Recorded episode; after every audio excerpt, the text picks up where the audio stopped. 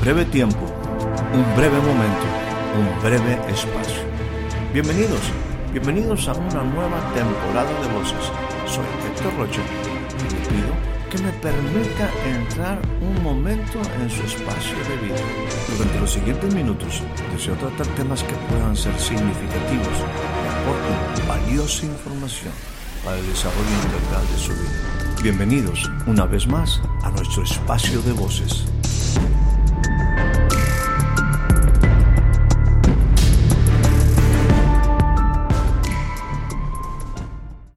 O sea, preguntar no es nada malo. De hecho, eh, preguntar, hay que saber preguntar. La calidad de tus preguntas, recuerda, este es un principio, la calidad de tus preguntas determina la calidad de tu futuro. O sea, hay que saber preguntar. Quizás ahorita viene, viene a mi mente ¿no? una ocasión que un grupo de jovencitos, ¿verdad? Estaba por ahí con un empresario eh, importante, relevante, y yo les decía, oye, ¿y, de qué hablaron? ¿De qué preguntaron?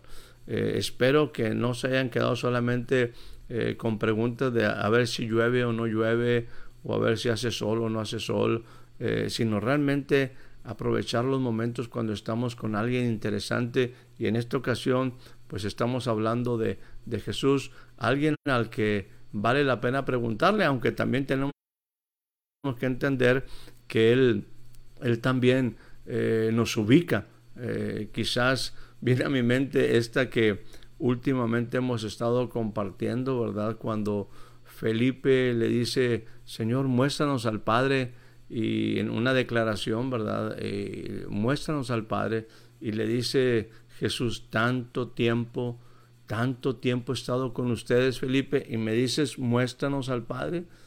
Qué fuerte, qué fuerte es que en el tiempo nosotros no hayamos tenido pues la capacidad de reconocer a aquel y, de conocer al Padre a través de Jesús. Eh, no estoy cuestionando a Felipe, estoy diciendo que, que, creo que todos nosotros tenemos en la cuestión del tiempo eh, que tener una, una respuesta eh, de, este grande hecho, este grande acto del cielo de mostrarnos a través de Jesús al Padre. Ojalá usted y yo podamos conocerlo. Es, él es el camino al Padre, Él es la verdad y Él es la vida. Esta, esta última pregunta que últimamente ha estado para mí en, una, en un punto importante de reflexión, este que me acabo de mencionar, de Jesús hacia Felipe. Eh, muchos años atrás vino una, una pregunta que, que, que, también Jesús, eh, en, un, en, un, contexto de gente que, que se acercó a él a decirle cosas como esta, ¿con qué autoridad tú estás hablando? ¿Con qué autoridad tú estás haciendo estas cosas? En otras palabras, ¿quién te autorizó a hacer, hacer lo que estás haciendo? Ah, aquí le diré rápidamente eh, el concepto de, una verdadera autoridad. Eh, tiene que tener el respaldo de una autorización del autor. Eh, este, es un, este no es un juego de palabras, simplemente hay que entender las raíces. el autor, en este caso, el autor de la vida, es el que te da la autorización y cuando tienes autorización te da autoridad. y bueno, esta gente eh, sin entender esto que quizás estoy compartiéndole, ¿verdad? Pero ellos tenían ahí la pregunta, ¿quién te autorizó a hacer lo que estás haciendo? ¿Quién es el autor de lo que estás en este momento pues eh, compartiendo? ¿Qué está detrás? ¿Quién te autoriza? ¿Quién te respalda? ¿no? Y, bueno, eh, Jesús entendiendo que, que, lo que ellos pretendían hacer realmente no era otra cosa, sino, déjeme ponerlo de esta manera, incomodar, molestar a Jesús. Jesús no le responde directamente esta, esta pregunta, sino que les hace una pregunta y esta es una que, que para mí ha sido sumamente interesante a través de, de mi vida, ¿no? Eh, Jesús, y voy a ser muy, muy particular, dice en el capítulo número 11, versículo 30 del Evangelio según San Marcos, dice, Jesús les dice de esta manera a estos que le cuestionaban con qué autoridad hacía lo que estaba haciendo. Dice, eh, Jesús lo lo pone de esta manera. El bautismo de Juan, el bautismo de Juan, era del cielo o de los hombres. Y añade algo, respóndanme. Y, estos hombres se ven confrontados con esta pregunta porque eh, Jesús eh, los puso ciertamente en un entredicho. Ellos decían, si nosotros decimos que el bautismo de Juan es de los hombres, eh, estamos en un momento, en, una problemática, porque la gente tiene a Juan por profeta. Y si decimos que era del cielo, eh, va a decir, el, Jesús va a decirle, entonces, ¿por qué?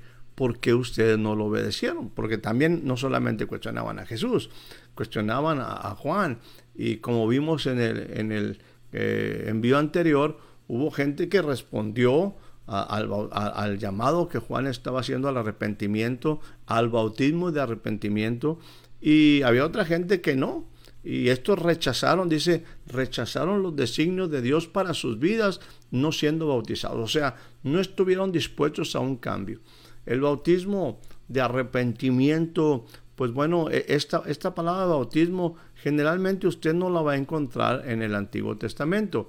Aparece solamente como algunas aplicaciones de eh, pues la palabra ablución, que no es una palabra muy común para nosotros, eh, aparece como lavamientos, ¿verdad? Pero aquí eh, en el caso de Juan, él estaba haciendo, vamos a decir, un lavamiento, un bautismo, un sumergir en agua para mandar el mensaje de que estábamos dispuestos a ir a una nueva vida, que queremos una nueva vida. Estamos diciendo que hemos aceptado el, que nuestra vida actual y la pasada sobre todo no es la mejor y que necesitamos un cambio y estamos dispuestos a entrar en una, en una nueva época. Eh, es un bautismo de arrepentimiento, este era un lavamiento de arrepentimiento, un sumergir en agua para arrepentimiento. Y, pero, y aquí está Jesús eh, en este punto, ¿verdad? Diciéndoles, bueno, este bautismo que ustedes están cuestionando y que no han aceptado y que han rechazado, dice, bueno, ese bautismo de Juan, ¿era del cielo o de los hombres? Y, bueno, insisto, ya le he comentado, ¿verdad? Como ellos decían, si decimos del cielo, pues van a decir, ¿por qué no obedeciste? Si decimos de los hombres, eh, pues vamos a estar en un problema porque tienen a Juan por profeta. Y mejor dijeron, no, no sabemos.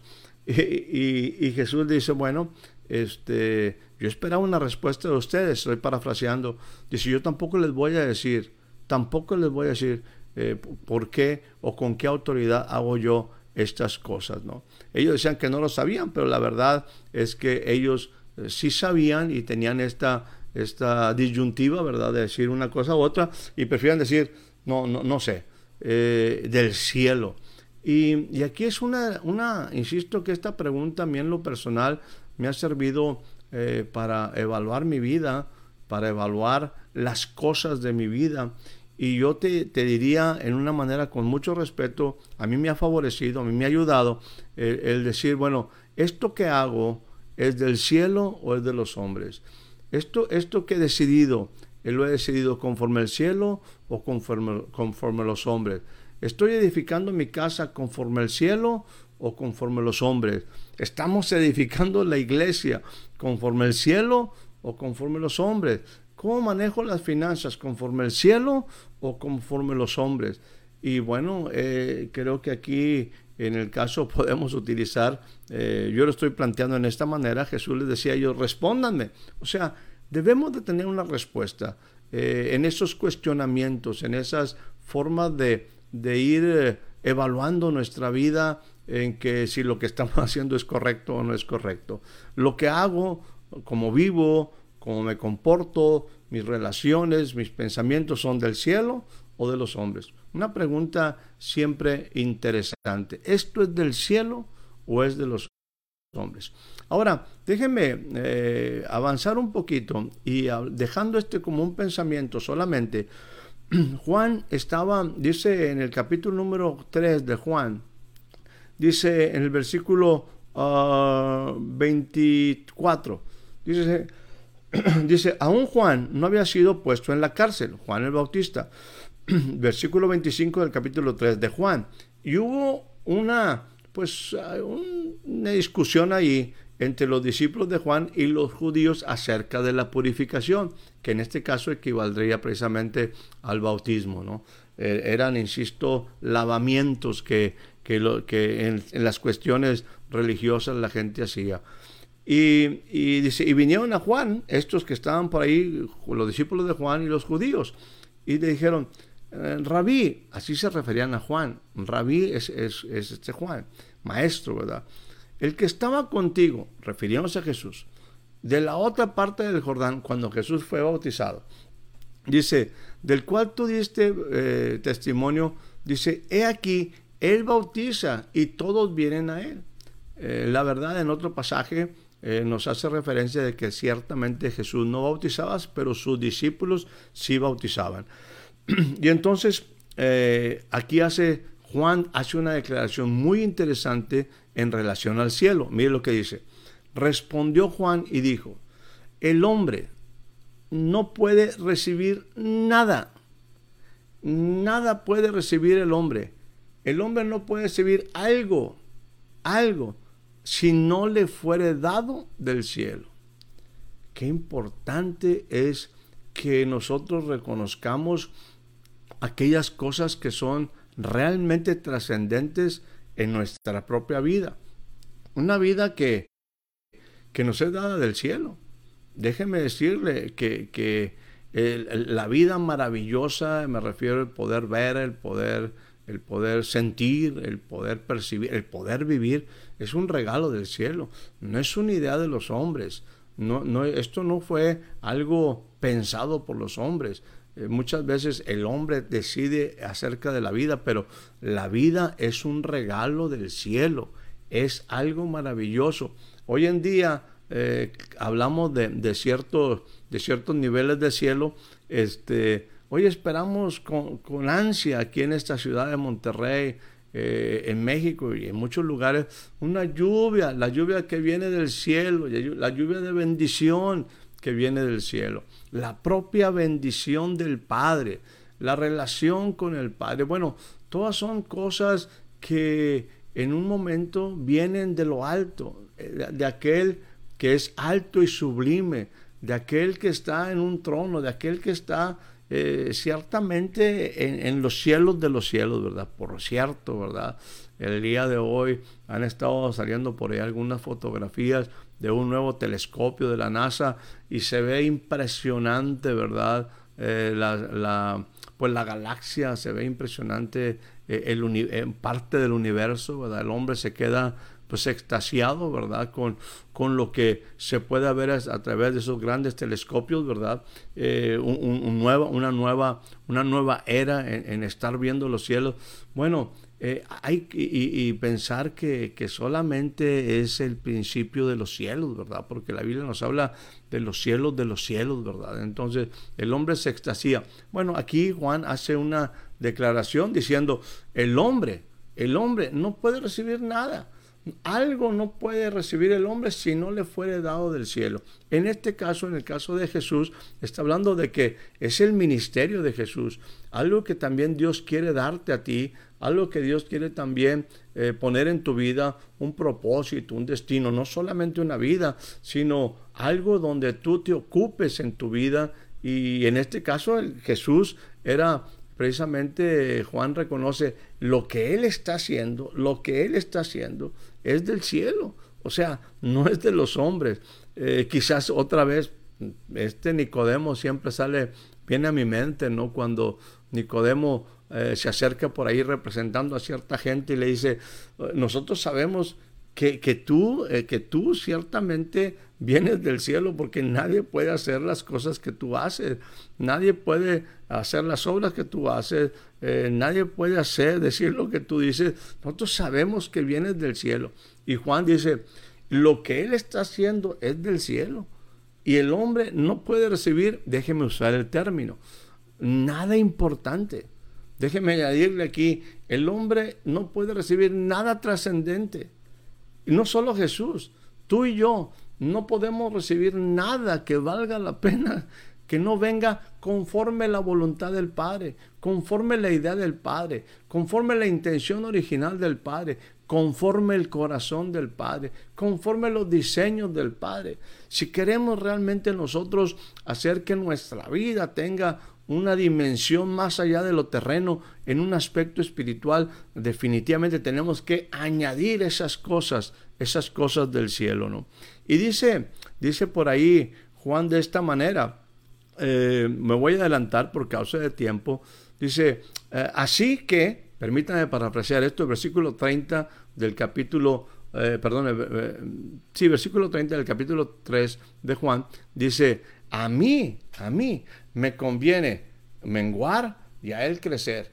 A él le conviene crecer y yo menguar. Y creo que también es una actitud importante, dejar que yo lo aplicaría así, dejar que el cielo nos siga impactando, dejar que, que todo el efecto del cielo, la idea del cielo, los pensamientos del cielo, el propósito del cielo siga impactando nuestra vida y nosotros vayamos dejando que esto terrenal, ¿verdad?, eh, sea invadido por lo espiritual, ¿no? Dice, el que viene de arriba, versículo 31, mismo capítulo 3, el que viene de arriba, sobre todos eso, o sea, él está sobre todas las cosas. Lo que es del cielo es superior.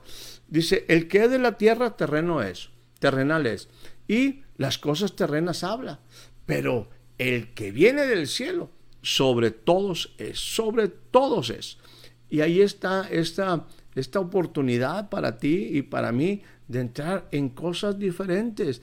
E, ese, es ese, eh, e, es Dios rescatando definitivamente una humanidad que, se perdió, un, hombre, hombre y mujer que, que alejados de él se perdieron, perdieron lo celestial, eh, se quedaron meramente en el concepto terrenal y pues bueno, eh, una vez separado del espíritu, de la abundancia de espíritu, solamente se quedó o se ha quedado en un, en un punto pues muy limitado, eh, el, terreno, sin, sin dejar que el cielo eh, siga añadiendo a su vida o llevándolo al propósito que Dios tiene para su vida. El cielo, el cielo quiere darnos cosas que son trascendentes y la vida para que tenga esa trascendencia tiene que recibir cosas del cielo, tiene que recibir los regalos del cielo. Quizás también ahí en el capítulo número 4, nuevamente también tocando el punto de la mujer samaritana, eh, hay un momento donde en ese diálogo de, Jesús con esa mujer, eh, precioso, hablando en este aspecto de Jesús acercándose a una mujer de, un, de un, pueblo, de, una comunidad, pues también, eh, vamos a ir desechada. Eh, ciertamente algo que Jesús hace es llegar donde hay la oportunidad de que gente sea transformada por la palabra del cielo. Y entonces le dice en, aquel, en aquella situación ahí de, de, del pozo famoso y en un momento ahí del agua y que eh, si bebieras de esta agua y todo ello, eh, Jesús le dice a esta mujer, si tú conocieres, si tú conocieses el don de Dios, el don de Dios, ¿Y quién es el que te dice dame de, beber? Tú le pedirías a él y él te daría agua viva. Pero quiero enfatizar aquí, si tú conocieras el don de Dios, si tú conocieras el regalo de Dios, el regalo del cielo para ti, si tú y yo conociéramos este, pues sí, este obsequio, e, este, este, esta manifestación maravillosa de Jesús como un regalo que viene del cielo. Juan lo decía, el que viene de arriba, Jesús venía de arriba, el que descendió del cielo. Es el que también subió hasta las partes más, bueno, más altas de los cielos. El que también descendió a las partes más profundas es el que también subió a las partes más altas de los cielos. Jesús es el regalo del cielo. Eso es algo maravilloso. Si nos ha dado la vida, eh, nos da un propósito, nos da un destino, nos da alimento, tantas cosas bellas que nos da el cielo para poder disfrutar la vida en una plenitud y entrar en un proceso de restauración. Tenemos que reconocer que el cielo, el Padre, aún siendo nosotros pecadores, aún no mereciendo absolutamente nada, Él nos dio un regalo. Es un regalo amado, un regalo, e, e, es, es eso que Él, Él preparó en una manera especial. El Hijo nos es dado. Ciertamente eh, un niño nació, pero el Hijo, el Hijo es un regalo, es el tesoro del cielo, e, es el amado del Padre y nos lo da como un regalo. Y Él viene del cielo. Si tu vida y mi vida eh, quiere tener una, una trascendencia, si mi vida y tu vida quiere tener una dimensión diferente, eh, no rechaces el regalo del cielo. Jesús es el regalo del cielo. Jesús es el, es el tesoro del cielo pues expresado en nosotros. Él es el pan que descendió del cielo. Él es el alimento que descendió del cielo. Espero haya disfrutado de este breve espacio de voces. Soy Héctor Rocha. Hasta la próxima.